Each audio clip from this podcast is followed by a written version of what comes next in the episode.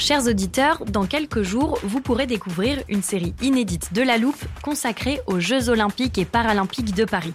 À trois mois de la cérémonie d'ouverture, on s'est demandé comment réussir ces JO. Les transports sont-ils prêts à affronter les milliers de touristes? Le dispositif de sécurité est-il suffisant? L'enthousiasme sera-t-il finalement au rendez-vous? Pour répondre, on plonge durant cinq épisodes dans les archives des éditions précédentes, accompagnés des journalistes de l'Express.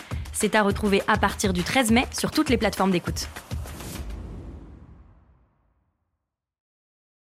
Hiring for your small business? If you're not looking for professionals on LinkedIn, you're looking in the wrong place. That's like looking for your car keys in a fish tank.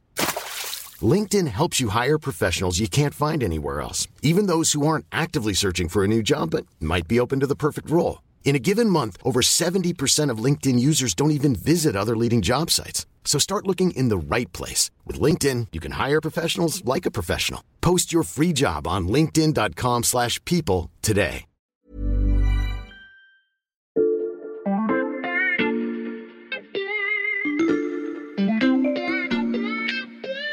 Salut, c'est Xavier Yvon. Nous sommes le mercredi 24 mai 2023. Bienvenue dans La Loupe, le podcast quotidien de l'Express.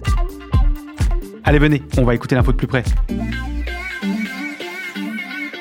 Depuis maintenant 16 mois, dans la loupe, nous nous efforçons d'analyser régulièrement l'évolution de la guerre en Ukraine. Les stratégies militaires de chaque camp, le rôle des nouvelles armes, l'impact de la météo. Mais quel que soit le sujet, à chaque épisode, il y a forcément un moment où l'on parle d'un autre pays que l'Ukraine ou la Russie. Des équipages ukrainiens s'entraînent sur des blindés d'infanterie américains. Entraînés par les forces spéciales américaines et Un par exemple, c'est les lance-roquettes américains HIMARS. Euh, le chef de la diplomatie américaine, Anthony Blinken. Si l'Ukraine tient, aujourd'hui le choc, c'est grâce aux armes américaines. L'avenir de l'Ukraine ne se joue en effet pas uniquement sur le front de l'Est, à Kiev ou à Moscou, il se décide aussi au jour le jour à Washington, où Joe Biden, entouré d'une équipe de choc, mène la guerre par procuration à Vladimir Poutine. Comment le président américain et ses hommes ont-ils réussi jusqu'à présent à empêcher la Russie d'arriver à ses fins? Et comment comptent-ils mettre un terme le plus vite possible au conflit? Ce sont les questions qu'on passe à la loupe aujourd'hui.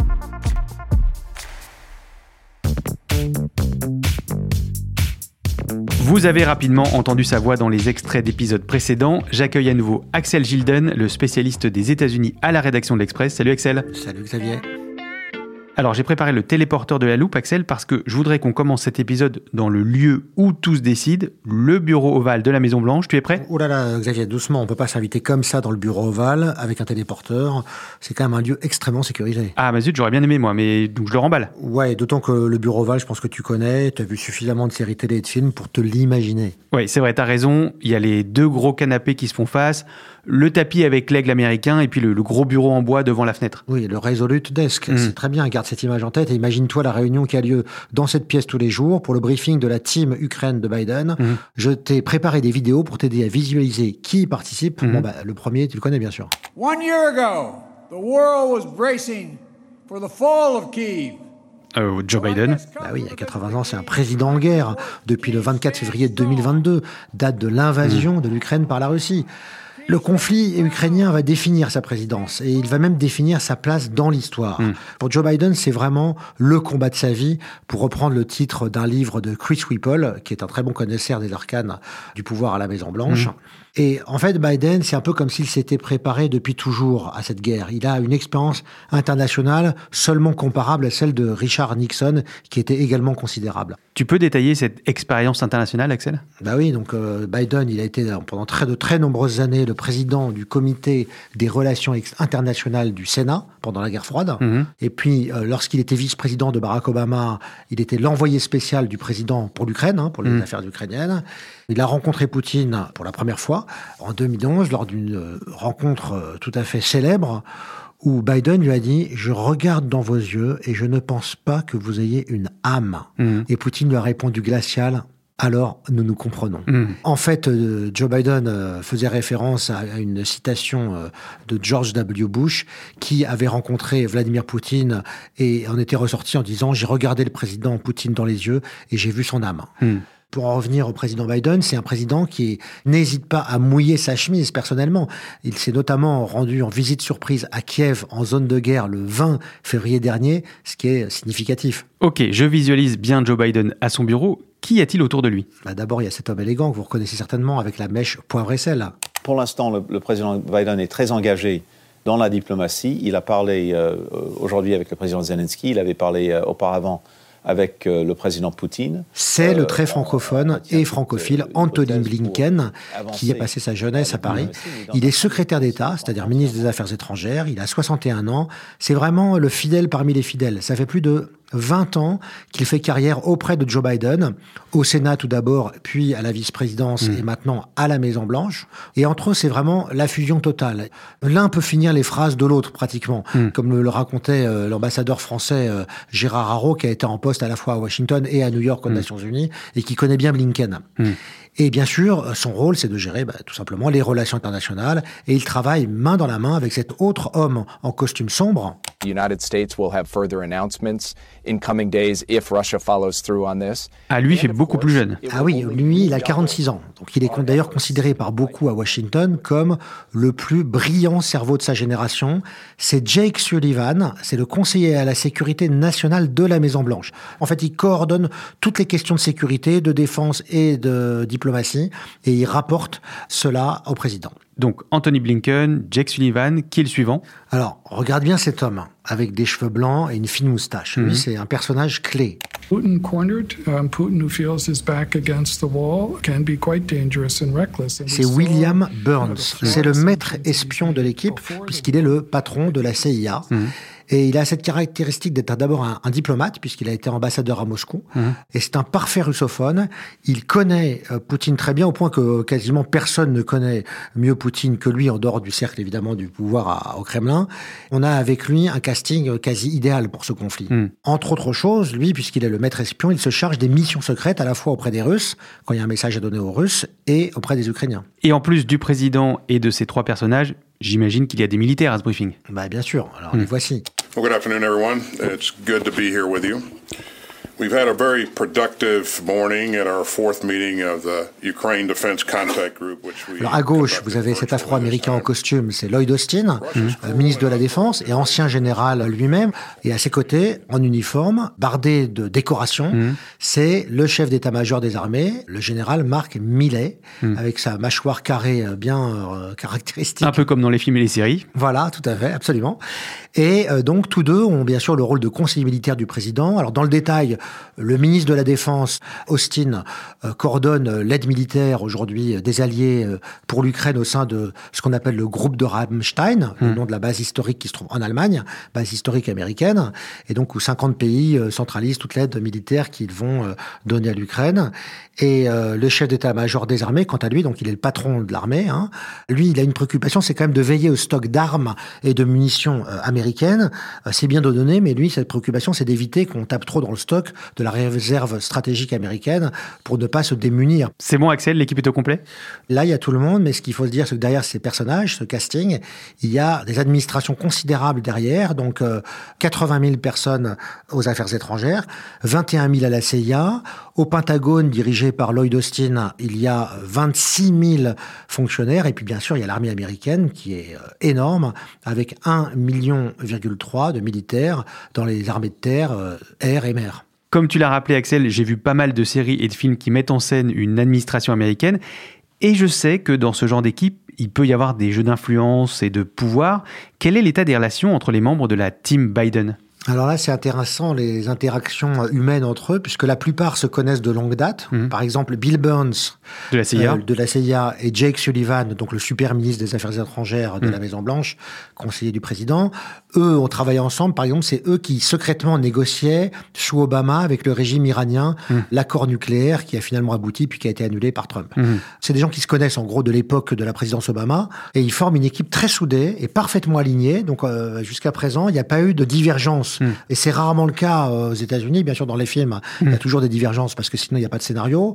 Mais dans l'administration américaine, c'est presque un, un, sport national. On se souvient que pendant les guerres d'Irak et d'Afghanistan, par exemple, le secrétaire d'État Colin Powell et Donald Rumsfeld, le secrétaire à la Défense, avaient des divergences énormes et puis ils le disaient et ça s'étalait dans la presse. Mmh. Et là, tout le monde vraiment joue la même partition. Tout le monde joue la même partition.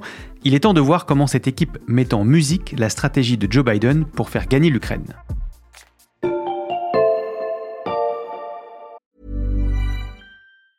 Hey, I'm Ryan Reynolds. Recently, I asked Mint Mobile's legal team if big wireless companies are allowed to raise prices due to inflation. They said yes. And then when I asked if raising prices technically violates those onerous two-year contracts, they said, "What the f*** are you talking about? You insane Hollywood ass." So to recap, we're cutting the price of Mint Unlimited from $30 a month to just $15 a month. Give it a try at mintmobile.com slash switch. $45 up front for three months plus taxes and fees. Promo rate for new customers for limited time. Unlimited more than 40 gigabytes per month. Slows. Full terms at mintmobile.com.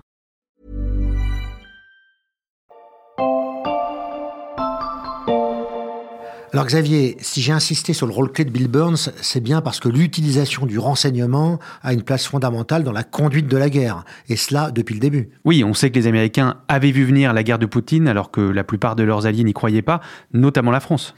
Et oui, et j'y reviens parce que c'est la première réussite de la team Biden, et il faut bien se rendre compte que c'est un succès euh, de renseignement énorme comme les États-Unis n'en ont pas connu depuis la crise des missiles à Cuba en 1962. On se souvient qu'à l'époque, l'espionnage américain avait détecté les sites soviétiques de lancement de missiles sur l'île de Fidel Castro qui étaient en train de se mettre en place. Et de la même manière, dès l'automne 2021, les États-Unis ont eu une longueur d'avance grâce à du renseignement humain, grâce à des écoutes, des interceptions, grâce à des photos satellites. Ils savent que Vladimir Poutine prépare une invasion à grande échelle avec à la clé un blitzkrieg sur Kiev et l'assassinat du président Volodymyr Zelensky. Donc ils savent qu'il y a un plan qui se met en place. Et c'est là que le patron de la CIA entre en scène. Et que fait-il? Eh ben Bill Burns s'envole en mission secrète pour Moscou à la demande de Joe Biden. Et euh, lorsqu'il explique à son homologue russe Nikolai Patrouchev tout ce qu'il sait, il s'aperçoit que son homologue en sait moins que lui. Et puis, euh, Bill Burns, le patron de la CIA, rencontre les autres dirigeants du renseignement russe, il parle à Poutine au téléphone, et quand il sort de ces échanges, même si tous nient vouloir envahir l'Ukraine, Bill Burns, dans l'avion qu'il ramène à la base de l'Anglais, euh, près de Washington, est convaincu que la guerre aura lieu et qu'elle est inévitable. De retour à Washington, il propose à Joe Biden une stratégie euh, audacieuse et inhabituelle, voire inédite pour la CIA qui a par nature le culte du secret, puisque ce sont les services secrets, c'est faire précisément le contraire, à savoir révéler publiquement les intentions du Kremlin pour couper euh, l'herbe sous le pied de Vladimir Poutine et l'empêcher de justifier son invasion par des fake news. Et depuis ce premier épisode, le renseignement américain continue à jouer un rôle de premier plan dans la conduite de la guerre.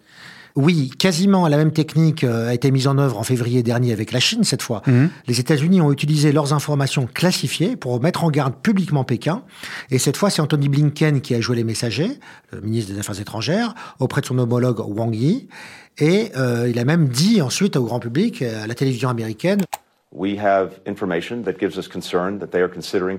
nous avons des informations qui nous inquiètent quant à une volonté chinoise de fournir un soutien létal à la Russie, en clair, fournir des armes et des munitions. Donc, euh, tu vois, le stratagème est le même, on expose au monde le plan euh, des adversaires, et donc euh, les services américains avaient donné à leurs homologues chinois des informations précises pour bien leur montrer qu'ils ne bluffaient pas.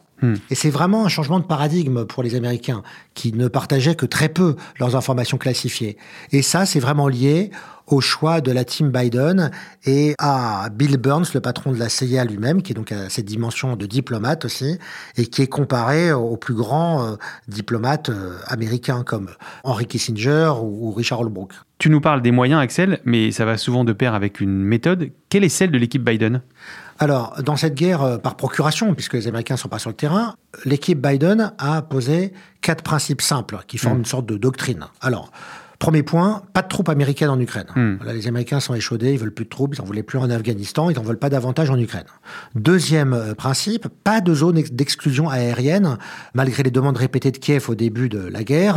Ils ne voulaient pas que l'aviation de l'OTAN se retrouve en conflit aérien avec la Russie, ce qui aurait pu entraîner une escalade. Trois, justement, ne rien faire qui puisse donner prétexte à la Russie d'aller vers une escalade nucléaire. Et enfin, quatre, ça c'est peut-être le plus discuté euh, à Washington, c'est la livraison graduelle des armes en fonction de l'évolution du conflit. Donc d'abord, ils ont commencé à livrer des javelines, ces fameux bazookas euh, vénérés aujourd'hui en Ukraine, Mhm. puis des mortiers qui ont une portée plus longue, de 40 km, puis des lance-roquettes multiples IMARS qui tapent à 80 km, et donc avec une augmentation graduelle. Puis il y a eu les tanks, on en a déjà parlé dans la loupe.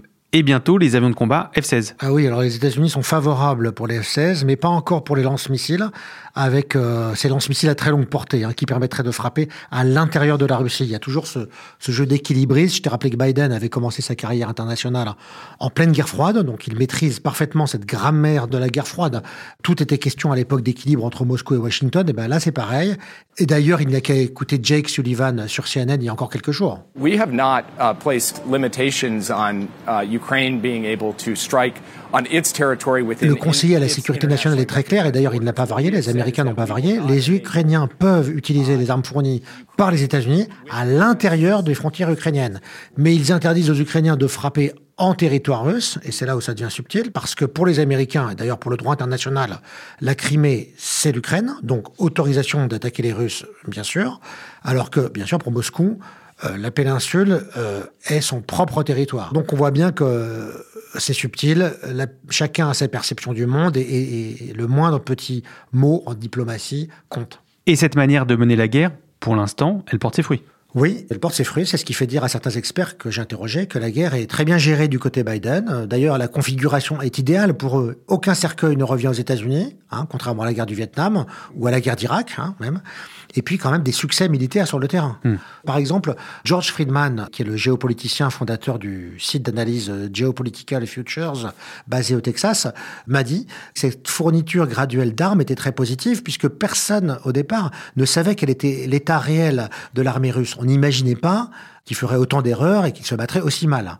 Donc il était important de ne pas surréagir et d'attendre de voir, un peu comme au poker finalement, pour voir comment les choses évoluaient. Et cette prudence a permis aussi de s'adapter jour après jour et donc d'adopter une flexibilité. Hmm. Mais, mais, tout le monde à Washington n'est pas de cet avis. Ah oui, que disent les détracteurs de cette méthode? Certains estiment qu'il aurait fallu armer l'Ukraine plus vite, plus fort tout de suite, jusqu'aux dents, pour infliger immédiatement une lourde défaite à la Russie. Par exemple, l'ancien ambassadeur américain à Kiev, John Herbst, lui dit on donne l'impression de tergiverser en refusant des armes, puis finalement on les accorde. Au début on dit non, non, non, puis après c'est oui.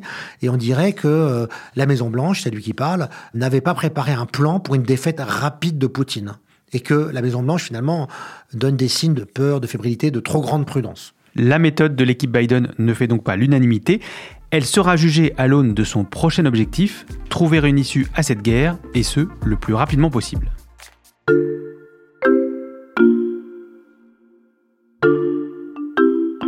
That's why I'm running for re-election.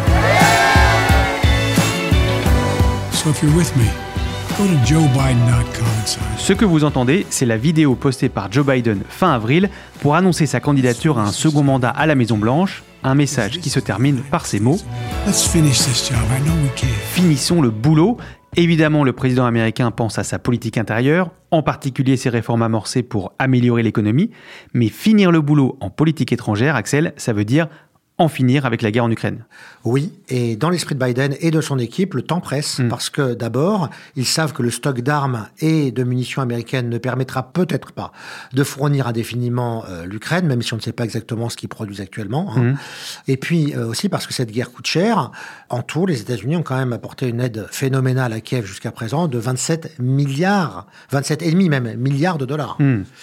Et finalement, euh, aussi parce que, justement, la présidentielle approche. Et ça, c'est un autre problème de politique intérieure. La victoire d'un républicain opposé à cette guerre n'est pas exclue. On pense Mm. bien sûr à Donald Trump, mais ça pourrait être quelqu'un d'autre, euh, Ron DeSantis, par exemple. Le gouverneur de Floride. Oui, alors euh, plusieurs questions se poseraient, que ce soit lui ou quelqu'un d'autre. Abandonnerait-il Zelensky? Est-ce que la Russie finirait par l'emporter face à l'Ukraine, qui perdrait le soutien américain? Et si oui, bien évidemment, les équilibres mondiaux seraient bouleversés. Hmm. Bref, il y a urgence à régler ce conflit pour éviter ce genre de scénario catastrophe. Et comment Joe Biden et ses conseillers qu'on commence à bien connaître comptent-ils s'y prendre pour euh, en finir donc? Eh bien, les Américains estiment que militairement, l'Ukraine ne pourra probablement pas reprendre tout son territoire. Et en cela, les déclarations du général Mark Milley, le chef d'état-major des armées, en novembre dernier, ont véritablement marqué un tournant. The probability of a Ukrainian military victory La probabilité d'une victoire militaire ukrainienne avec une expulsion des Russes de toute l'Ukraine, Crimée comprise, cette probabilité n'est pas élevée d'un point de vue militaire. D'un point de vue politique, il pourrait y avoir une solution pour un retrait des Russes. Donc c'est la première fois qu'il parlait de négociations et de solutions politiques. Et depuis, il est vrai que tous les membres de l'équipe répètent plus ou moins ces éléments de langage, en rappelant que d'abord la Russie occupe un peu moins de 20% du territoire ukrainien encore, Mm. avec un front qui s'étire sur près de 1000 km. Bref, ça sera compliqué de tout reprendre. Enfin, Mm. tout au moins, ça c'est le discours officiel, mais c'est vrai qu'on peut pas prédire et préjuger de ce qui va se passer avec la contre-offensive ukrainienne. Ça peut aussi changer euh, la situation sur le terrain. Donc il faut comprendre que les Américains poussent pour une solution négociée. Oui, plutôt. Burns, Sullivan, euh, Blinken et puis les militaires veulent accélérer la fin de la guerre.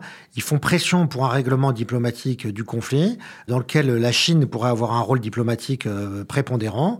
Mais c'est pas pour autant qu'ils lèvent le pied sur le soutien en Ukraine, au contraire. Pourquoi? Ben Parce que pour négocier, il vaut mieux arriver en position de force. Et donc la contre-offensive ukrainienne est un enjeu crucial. L'armée doit réussir impérativement à faire reculer les Russes, à engranger des victoires pour arriver en position de force.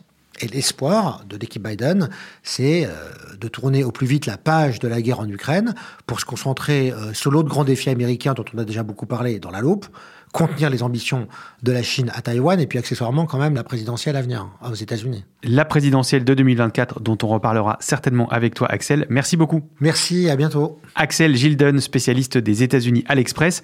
Pour retrouver la couverture indispensable de la guerre en Ukraine par notre service monde, rendez-vous sur l'express.fr. Ça ne vous coûtera qu'un euro pour vous abonner le premier mois. Et pour écouter tous les jours les expertises de nos journalistes dans la loupe, pensez à nous suivre sur votre plateforme de podcast favorite, que ce soit Apple Podcast, Deezer ou Podcast Addict. Cet épisode a été monté par Ambre Rosala et réalisé par Jules Cro. Retrouvez-nous demain pour passer un nouveau sujet à la loupe.